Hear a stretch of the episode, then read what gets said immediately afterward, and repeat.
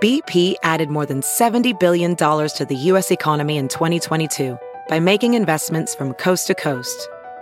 Investments like building charging hubs for fleets of electric buses in California and starting up new infrastructure in the Gulf of Mexico. It's and, not or. See what doing both means for energy nationwide at bp.com slash investing in America. You're listening to the Big Party Show. on Channel 94.1. The CDC says that 465 cases have been recorded in 19 states since the beginning of the year. It was the disease was declared eliminated in the US 20 years ago. Most of the new cases are a result of people who haven't been vaccinated. Most because of personal beliefs. The numbers are headed towards a modern record. The highest number of measles cases was nearly 670 back in uh, 2014. It's that anti vaccination movement, which I guess I've never really paid attention to the anti vaxxers. Do they have a pamphlet out there? I think they might have a social networking uh, Yes. page for you to join. It's the social media, right? Yeah. Spread Yeah. that information out there. um, people have very strong feelings about uh, vaccinating their children. I mean, the scary thing is, is that when you have something like this, or a measles outbreak or a mumps outbreak, you know, it really does give you pause about like. I mean, there's a reason that we vaccinate. I mean, I think it's this just you, used to get- be. you got a generation of people who don't want to do things just because that's the way it's always been. That they're questioning a lot of things. Yeah. Yeah. You know, like questioning circumcision. Ooh. Yes. Oh I'm circumcised. Um, for anyone who was asking. well, I know it's a question. People people have asked me You know many what I a mean? times. like when you hear people, I'm like, well, why would you question it? They just it's just something they do in hospitals. But They're like, oh, it's all People are painful like, and well, it's traumatizing. cruel, right. You know, Actually, it's a lot of dads that are pushing back on that. yeah, like, they don't want Yes, the- the a boy lot to of my girlfriends that I talk to about it's the dads that are like, no, um, you know, because the moms are like, I don't know, I don't, I don't have the gear. Uh, so this like, is the I don't. whole. This is what your kids are going to face, Molly. The the boys in the locker room, other kids with measles and euro hoses. Yeah. stop it. Because I don't know anything other than mine. So I've never seen one uncircumcised. I could go on the net. You lived in Germany. How did you not? You What do played you sports. mean? What are you? You played sports. I, everyone, if, I didn't see never anyone showered? that wasn't. No, we showered, but I didn't see anyone who wasn't circumcised. Uh, circumcised. Oh. Um, So, what do you mean? I lived in Germany. Yeah, do you think Germans don't have? It's Europe, uh, Europeans usually don't. A lot Well, I- of Europeans I don't went to hi- circumcise. Yeah, but I went to high school with Americans. Um, it was American school. So um, I'm unless just some Germans saying. are walking around naked, and I'm like, hey, I don't know in the They're bathroom. weird. I don't know what guys they do. kept him, Yeah, you Molly, do. in his own sausage bubble. Yes. Party has always sort of resided within his own sausage bubble. That's it. Doesn't pay attention to other people's sausages. try not to look didn't know- straight ahead when well, you know what talking. though? Yours is still special. It's my special thing. It's my utan. Okay. Oh. Moving on. Come on, we're finally getting somewhere.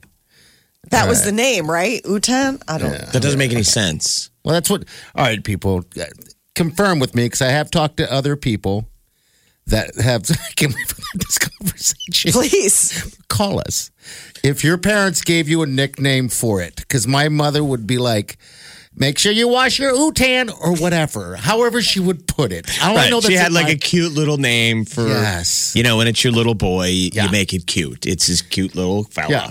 Make, clean your utan, and she called it a utan. utan Utan. i, wonder don't if know that what the means hell- something. i don't I, i've never bothered to look it up it's just scarred me But he brought it up in the cubicles with like people standing Yes. around, and he said, I don't know if he said it to me or somebody. He goes, "Your mom didn't have a nickname for your wiener." I'm like, wait a minute. Oh no. My mom? he did i Ah, instantly no. turned every shade of red and felt the, the room getting hot i'm I've like heard of people having a nickname for their own. yeah They might have told their girlfriend, but you don't usually hear. But I, I think you're probably onto something. I'm sure. I think uh, call us Moms made 938 if you have a nickname, if your parents have a nickname, not you. I don't think I've ever called it anything but Um, You never it's gave it a name. nickname, but you had to No. giggle at some point, Molly. You are a mo- mother of a little boy. Yeah. Yeah. We're pantless 24 7 when we're children. I mean, your, Yes. your little fella's No. always out. So Yeah. it just becomes a thing. You're probably Right. telling your husband about it. Like, God, you guys, you and your little fellas. No, I mean it's just it's it's interesting. Modesty has now descended upon the kids. I think it must have been, and I don't know. I mean, we're not like cover up. I mean, we're not that kind of house. I mean, we're also not like walking around like it's not like a but, but nudist some colony. little boys kind of get kind of crazy with their chubby. They're almost like a flat. You're like, all right, put it away.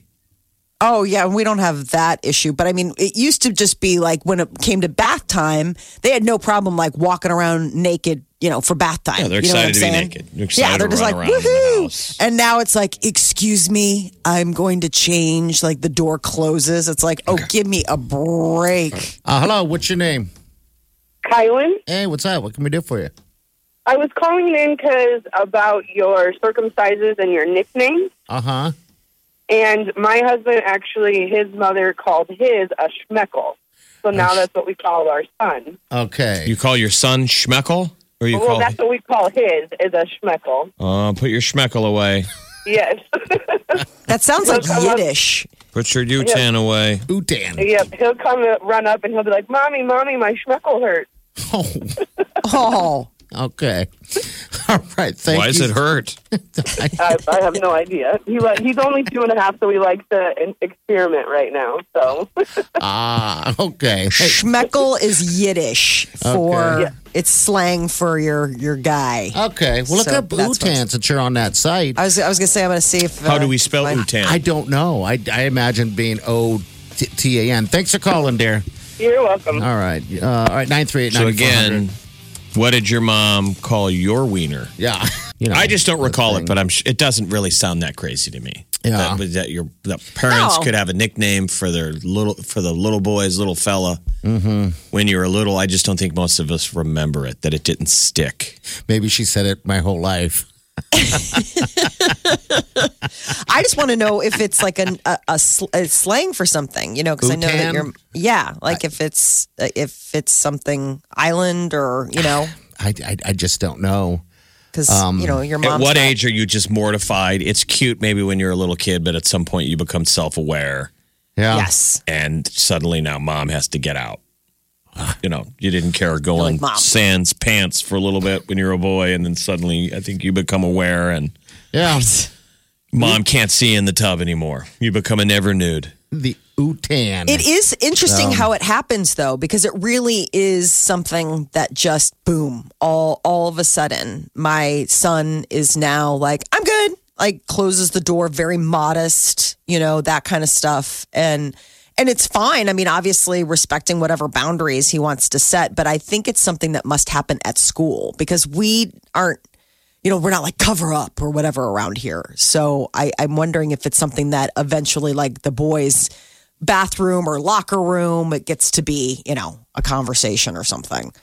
Yeah, I don't know. I was never a comfortable person in the locker room, even when we I played sports. I just didn't like the the the rule of you almost shower. I mean, it was weird to me. Um, but that was the rule in football. We all had to shower. So a lot of us that weren't comfortable were just would towel up and pretend like you showered, you know. And I do remember the very first time I showered. I I, rec- I recall that moment of it being what somewhat freeing, but yet just terrifying. Really? How did I get to this point? The first time that you showered with the other boys on Oh, it was terrifying. I just remember, God, I got to drop. But then that's the thing that was funny to me because now that I look back, that all the, most of the boys are just walking around with not even a towel around, just swinging. They didn't care. They just didn't care. and I did. Very self conscious uh, of it. Um, so that's a look into my life. Well, when your mom's constantly referring to us to cover up your utan, Yeah. You might have a little. maybe that was in might the back feel a of your little head that you're like, "Are the other boys gonna make fun of my utan?" yes, absolutely. Um, yeah, I don't know. Uh, Channel 941, hello. What's up? Hey, Far, do you feel bad about your mom naming your name him. No. Hmm? Your- Nicknaming his fella. Yeah. Well, don't feel bad. My husband's 61 and he's still naming his. So Oh, he. Well, that's different. Yeah, That's funny. yeah. What, what's his? What's I his think They name? have names. They have names for every year of their life. So you're okay. Okay. All right. Well, that Thanks, he dear. renames it every year. He does. That's funny. Okay. Goodbye. All right. Bye. See you later. That's in and out. Yeah. All right. Well, We got a message uh, on Oh, gosh. Facebook. Michaela says, uh, We called my sons a tallywhacker. all right. But that's not really Aw. a nickname. Oh. A tallywhacker. That's more of a. household uh I don't Mm-hmm. know what you would call that, but yeah. That's a noun. I tallywhacker. mean, that's Yeah, what it is. A tallywhacker. A tallywhacker needs a nickname. I, I guess you're right. Yeah, it does. Um, The Big Party Morning Show. Channel 941.